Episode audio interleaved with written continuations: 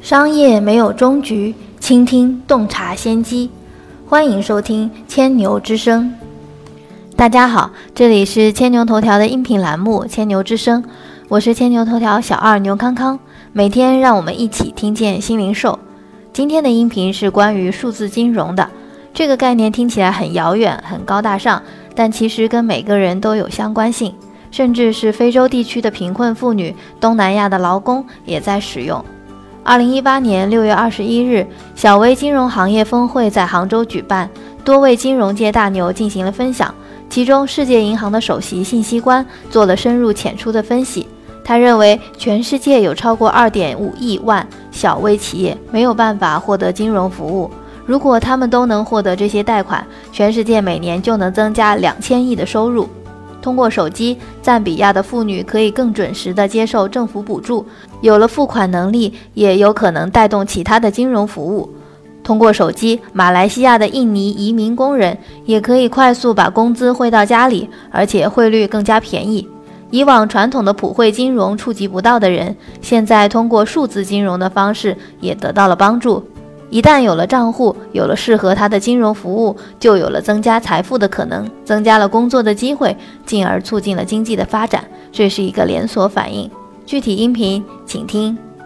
全世界原先在上次发表的时候，有将近二十亿的人没有账户，如今剩下大约有十七亿。在这个小微企业，它也扮演了一个很重要的一个角色。根据我们的估计呢，到了二零三零年呢，新兴市场。将会造就六亿个新的工作机会，其中有百分之四十呢要来自于中小企业。那么在中国呢，这个数字是这样子：百分之八十的工作机会是来自于小微企业，百分之五十的税收呢是来自于小微企业，百分之七十的专利呢是来自于小微企业，百分之六十的 GDP 呢也是从小微企业来的。所以小微企业在经济发展当中。啊，产生了一个非常重要的作用以及贡献。从二零一一年开始呢，虽然是在经历了这个金融危机之后呢，这个小微企业的贷款的啊需求是不断的在增加的，并没有受到经济不景气太大的影响。所以可见呢，在这方面的需求是啊持续的在增加，而且根据世行的估计呢，这个资金的缺口大约有啊五点二兆。那今天呢，有大概超过两亿五千万的小小微企业，我讲的是全球的数字啊，他们没有办法啊，或是没有管道取得这个金融方面的服务。那这些虽然是一个呃存存在的缺口，它也代表了很大的机遇。那么根据这个一项报告，如果你提供啊这个小微企业的贷款的话，生意的发展有可能到每年。可以增加两千亿的收入的机会，所以这些都是一个很大的商机、很大的机遇。一个人或是一个企业呢，他没有账户的时候，或是这个账他有了账户，但是这个提供的服务不适合他用的时候呢，基本上他就这个普惠金融的目的就没有办法达到。一旦他有了账户，再加上这个账户能够提供他适当的金融服务的话，那么他就有了。增加财富的可能，增加财富以后就增加了工作机会，增加了工作机会呢，就增加了经济的发展。所以这个是一个很简单的连锁反应。啊，今天在没有银行账户的人里面，我们刚刚说到有十七万人，对不对？呃，十七亿人，对不对？那么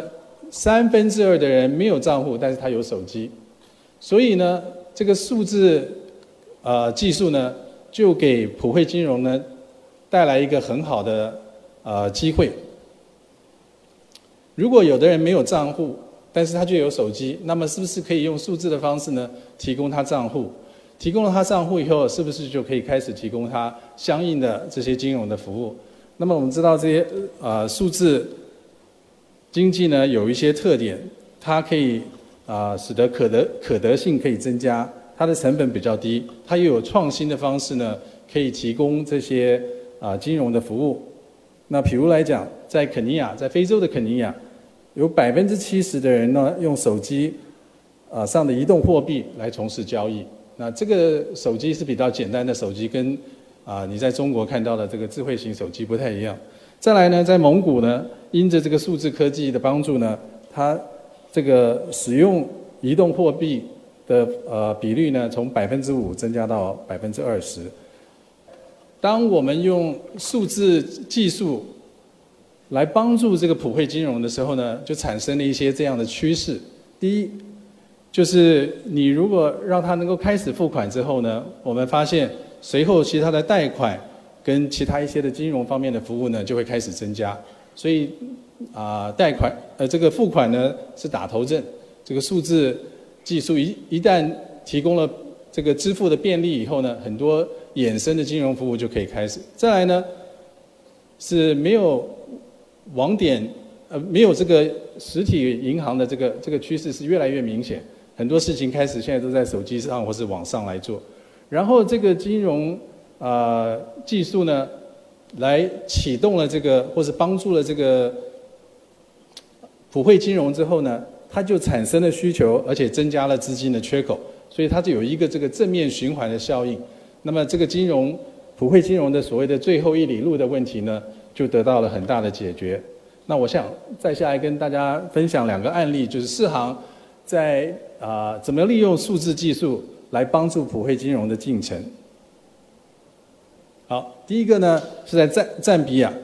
这里是一个什么情形呢？赞比亚的妇女，她们原先呢收这个政府的补助呢都是领现金的，所以必须要政府呢。啊，派代理人或是派办事人到各地的乡村呢，把现金发放给这些妇女。那么世行尝试了这样的一个计划，就是由政府或是世行贷款的项目来提供手机给这些妇女。然后这个手机呢是事先设定好的，这些妇女呢，她们可以选择她们希望有哪一家金融服务机构。来提供她们账户的服务。那么，其在赞比亚呢，我们从四家开始，所以由政府呢来补助，发给这些啊妇女们手机，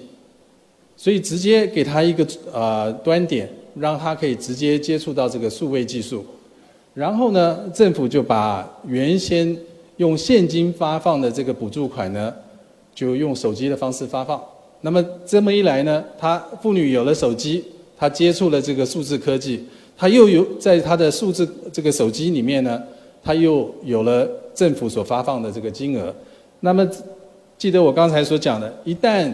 他接触了数位的方式呃数字的方式，啊，有了付款的能力，其他的金融服务就开始产生了。那我们就在赞比亚这个地方呢，看到这个效应，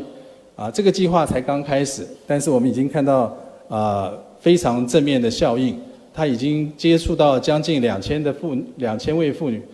还有呢，他大大的提啊减少这个现金搬运中间所产生的一些问题，减少了贪腐，而且呢，这些妇女呢，她可以准时的收到政府的补助款，她不再需要有长时间的等待，因为交通或者其他任何的因素，必须要等待现金抵达发放给他们。所以我们认为呢，这是一个非常好的一个方式呢，由政府或是四行立项的项目。来提供这个啊手机呢，让他们直接一步到位的来接触这个数字技术，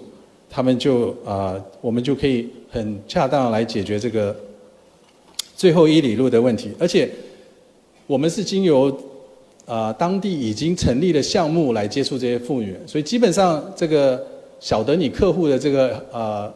这个开户的要求呢，已经被这个代理人所满足了。我们并不是向陌生的妇女啊发发放手机的，所以我们是借由已经立案的社会福利项目来发放手机的。所以这些接收手机的妇女的身份都是已知的，不是陌生人。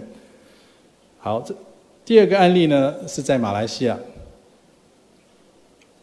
这里有个情况，就是马来西亚有很多从印尼来的啊这个移民工人。他们在当地呢，或是啊采发这个橡胶，或是呃做这个原油的工作。那么这些移民工呢，他们有一个需要，就是当他们赚到他们的工资以后呢，他必须要把钱汇回他的家乡去。那过去在这个地方呢，啊有一个这么问题，就是说他们唯一的管道就是到乡村里面街角的那个小店把钱给汇回去。这么一来呢，他们必须要。本人呢亲自到这个店，然后呢，他只有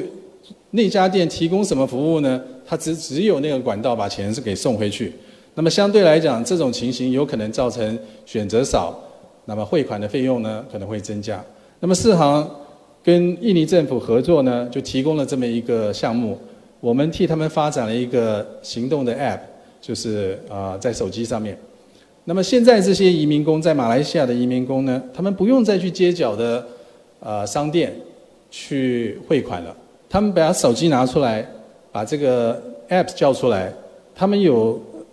四到六家的汇款公司可以选择，他们可以选择他们喜欢的汇款公司。然后呢，他们就可以直接把他们的工资呢从手机上汇回他们的家乡，而且因为有竞争的关系呢，他们汇款的这个成本也下降了。所以这又是另外一个呃用数字技术的方式呢，来增加这个普惠金融的的多元的服务。向着原本这些啊我们普惠金融传统的方式所接不出、接触不到或是提供不了的这个人群呢，我们给他一些相应的帮助。